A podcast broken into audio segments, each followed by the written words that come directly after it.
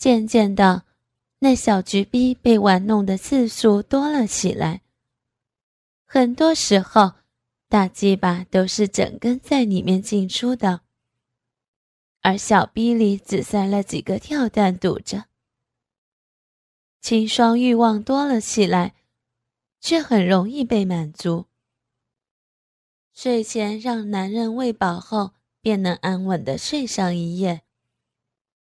陈恩低头吻着她的额头，看着美人安睡的睡颜，心满意足的带着笑意也睡下了。柔情似水的柔柔第一次见到沈月时，并不知道他就是同学传闻中的混混头子，因为在一个小巷里偶尔撞见了他被人围殴。柔柔情急之下喊了警察过来，这样才救了沈月一把。那个被打得鼻青脸肿的男孩摇摇晃晃地站起来，额头流下的血糊了左眼，右眼勉强睁着，用力看清楚了柔柔，笑了笑，嘴角肌肉牵动了脸上的伤。疼得厉害，却毫不在意。小妞，下次谢你。柔柔从来没想过要他谢什么。见沈月没走两步，眼看着就要摔倒了，他连忙上去扶了一把。沈月大半个身子压在柔柔身上，沈月嗅着柔柔的气味，心里想。你干嘛要自找麻烦呢，柔柔？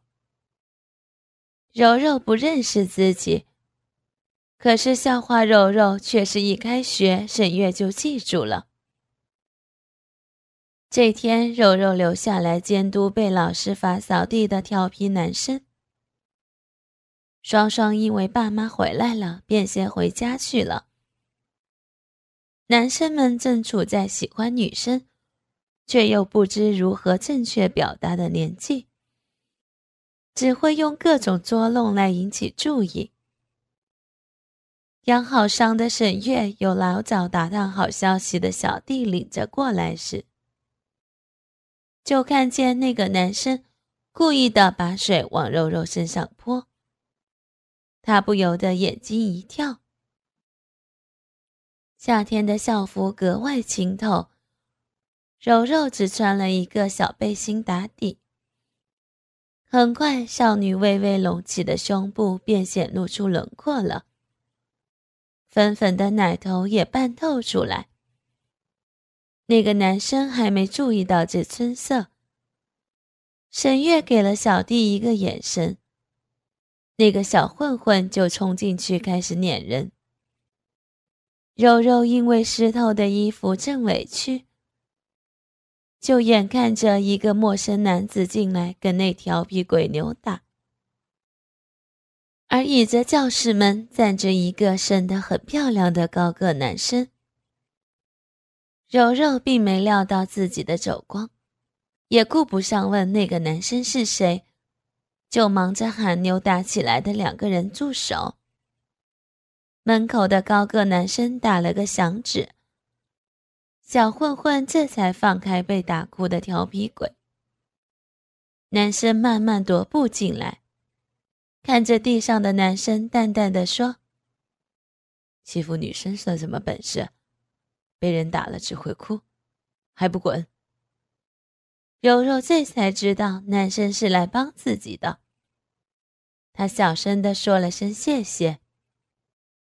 沈月看柔柔的眼睛就知道。柔柔并没有认出自己。沈月眼睛落到那粉嫩色的奶头上，不由得按了按。你穿这个湿衣服不方便回去，我让安仔帮你拿件干的来换上吧。说完，沈月让安仔去把淋衣柜里的干净衣服拿来。安仔应了声后，立刻跑了出去。跑到路上，才想起来，淋衣柜的衣服不就是老大自己的校服？教室里只剩下沈月和柔柔。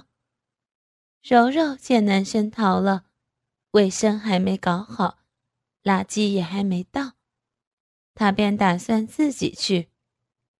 他才刚拿起扫把，沈月长手一伸就拿走了出去。才到门口，就看到安仔已经抱着自己的校服跑回来了，便接过衣服，把垃圾桶递给他。并让安仔把教室打扫干净。然后沈月以带柔柔去个安静地方换衣服为由，将柔柔领到了体育器材室。沈月假装拿钥匙，却夹了根细铁丝撬开门锁，然后跟柔柔一同进去了。在柔柔踏进那扇改变她命运的门之前。他从来没有想过，这个男生会成为他生命里再也无法逃脱的劫。在那个昏暗的器材室里，沈月甚至夺走了他的初吻。柔柔第一次被男生紧紧抱着，第一次光着身子被异性拥抱，被他抚摸，轻吮着刚刚发育的奶头。第一次知道了肌肤相亲的悸动。晚上，柔柔洗好澡，睡在被窝里，仍然能感觉到嘴上、胸口还有后背那儿被男生抚摸、亲吻后留下的热度，仿佛有无形的手一直在抚摸着自己的身体。而沈月则在自己床上。想着柔柔白嫩、瘦弱的身体，尽情的手淫着。柔柔在他心里种下了种子，生了根，从此再也拔不掉了。那个时候，柔柔已经知道了沈月的身份，并被沈月威胁不许告诉任何人，还约定了每周一、三、五下午放学后都要来这儿等他。因此，柔柔连双双都没有告诉过，只是整个人都沉默了不少。被沈月玩弄身体的屈辱，成了柔柔整个高中时代都无法逃脱的命运。每一个放学的下午，在器材室里，他被沈月抱紧在怀里拥吻，少年修长。漂亮的手一寸寸摸着她的身体，他的舌头和牙齿轻轻舔咬着少女娇嫩的胸、柔软的腰、软软的小屁股、白嫩的长腿和光滑无毛的私处。柔柔几乎是在沈月的怀里发育长大的，不知道是不是因为过早接受了男人的爱抚。她的双乳发育的很早，也很快。短短一个学期，便胀胀鼓鼓的立了起来。柔柔不得不提前戴上了胸罩。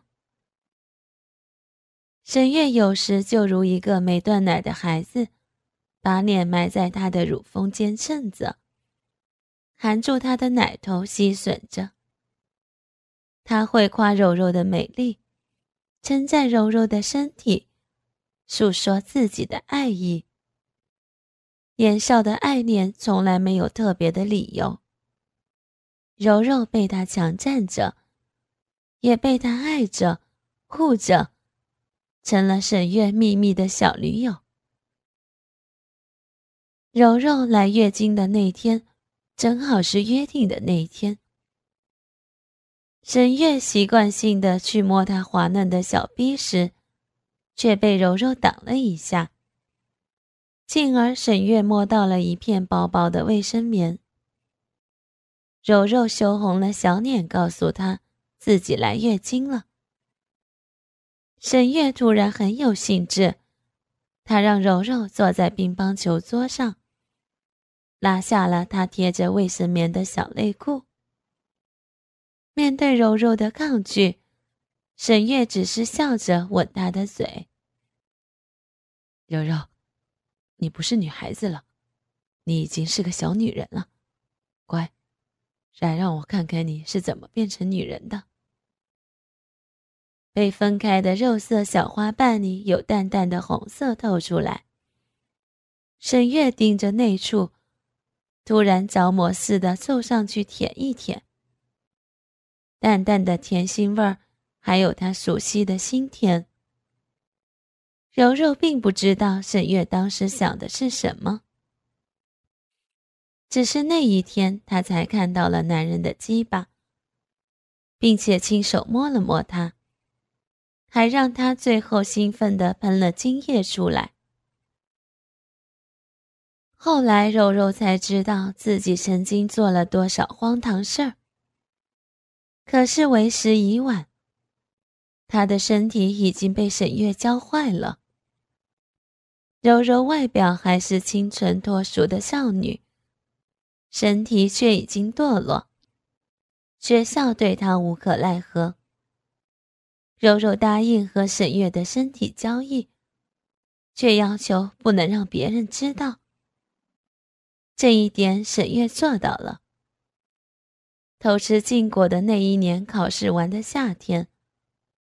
柔柔以全市第一名考进了省里最好的大学，却不是沈月所报考的大学。柔柔想要逃了，而沈月自然不会让她逃走。一边难得拉下脸求家里老爷子把自己转到省立大学，一边竟然夜里翻进了柔柔家中，在柔柔父母熟睡时。在柔柔的闺房里得到了柔柔的处女身，你逃不掉的，天涯海角我也能把你抓回来。沈月如是说道。大学一年级的课程很紧张，柔柔的生活却很迷迷。有了那个充满精液味的暑假后，沈月的性欲如开闸泄洪般汹涌难挡。在师生眼皮底下偷情，分外的刺激。柔柔经常在天台上和沈月做爱，然后带着他泪色的精液回去上课，并且咽下假装是维生素的避孕药。甚至考试时，柔柔边答题，边能感觉到精液缓缓地从小臂流到护垫上。那个时候，柔柔还是一个一知半解的孩子，承受着少年旺盛的性欲，并不知道避孕药会给自己带来什么影响，只以为这样就保护了自己。考试完的第二天，柔柔小产了，可是沈月却因为父亲被人暗杀受伤，考完试的当晚就赶到了外地。这件事儿最终被抖露了出来。柔柔的父母从来没想过，乖巧懂事的女儿竟然和黑道的混混发生了关系，并且还怀了孕。但是他们不过是普通人，如何抗衡得了黑白通吃的沈家？加上又是柔柔自愿发生的关系，所以只能打落了牙往肚里咽。他们并没有多怪罪女儿，只是懊恼自己关心的太少，让他被坏人骗了。柔柔看着妈妈天天通红的眼睛，看着爸爸气得用头撞墙，这才明白自己有多不孝。沈月并不知道发生了什么事儿，等他忙完了父亲手上的安排。确认父亲身体无恙后，又匆忙赶回来找柔柔，却突然发现柔柔突然搬家了。仅仅过了一个月就搬家了。之后再见到柔柔，柔柔将他完全当成了陌生人，神情和语气都淡淡的。沈月想用强的。柔柔居然冷静地拿出了避孕套，要求沈月戴上。沈月被家里的事儿和柔柔无缘无故的冷漠疏离折磨的消瘦下去。他看着柔柔，有些疲惫的说道：“柔柔，现在不要跟我赌气好吗？我爸受了枪伤，现在家里事情很多，我已经很累了。我们好好过好不好？等这段日子过去了，我带你出国玩。”柔柔却说出了让沈月心寒的话。我已经不喜欢你了，你不要再来找我了，好不好？你真的很烦呢。不管身体还是精神都疲惫到了极点的沈月，终于放手了。他选择了离开，却依旧留下了眼线来照顾他。他不知道自己有多庆幸，若不是这个明智的决定。他永远都不知道这个柔弱又坚强的女子，因为自己而遭受了什么苦，也不会知道他们曾经有过一个未曾谋面的孩子。医生说，我可能永远都怀不上孩子。在沈月孜孜不倦的追求下，柔柔终于哭着说了实话。沈月将柔柔搂在怀里，告诉她：“没关系的，孩子很麻烦的。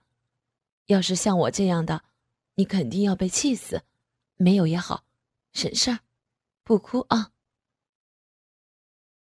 他却没有告诉柔柔，得知柔柔小产的事儿时，他一个人在房间里，从他生以来头一次哭得那么伤心。他一直很想和柔柔生个孩子，像柔柔一样漂亮懂事儿。他要把世上最好的东西都留给他们的孩子。可是他什么都没有了。抱我，吻我。柔柔看着沈月的脸，声音还是那么轻柔。沈月忍着心里的疼痛，扑了上去。抱着柔柔滚到了大床上，疯狂的亲吻，疯狂的揉捏那久违的丰满奶子，直到沈月的衣服也脱得精光，鸡巴一路晴天。沈月跪在床上，扶着鸡巴对准柔柔的小臂，一下子就插了进去，一灌到底。他们俩都情不自禁地喊了出来。沈月一边喘着粗重的气，一边开始大力的抽插。每一次的抽插都能听见不羁的声音，汁水横飞。沈月越战越勇，越抽越猛烈。柔柔突然紧抱住沈月的后背。沈月。我，对不起，我再也不能有孩子了。没事的，柔柔，没事的，柔柔啊，不要哭。我们以后可以领养一个孩子。嗯，啊。沈月一边操着柔柔，心里的怜惜越来越重。突然，他感觉到柔柔逼道里一阵阵的抽搐。对柔柔身体十分熟悉的沈月知道，柔柔将要高潮了，于是更加卖力的造弄起来。沈月，说说你爱我。柔柔一边喘息一边大声喊道：“柔柔，我爱你，我永远爱你。爱我，就用你的造我。”柔柔现在表现的很疯狂。嗯，我就是要用力的造你，造我的柔柔，你爽不爽？柔柔，嗯，好爽啊啊啊！柔柔突然一口咬在沈月的肩膀上，死死的咬住不松口。与此同时，夹着沈月鸡巴的逼道紧紧的抽搐了几下。便如一滩软泥一样躺在床上，不住地喘着粗气，而沈月的鸡巴也承受不了这样的刺激，抽插了几下之后，再也忍不住的把浓浓的精液全部射到了柔柔的小逼里。他们俩赤裸着身体躺在床上，相互依偎着。从那以后，他们每天都疯狂的做爱。如今柔柔重新怀上孩子后，沈月是最喜不自禁的了。她做了很多慈善项目，帮助孤儿和福利院，为的就是感谢上天的垂怜。若是能回到当初，他绝不会那样任性的泪射，也不会让柔柔独自面对失去孩子的痛苦。他以后一定会加倍的珍惜柔柔。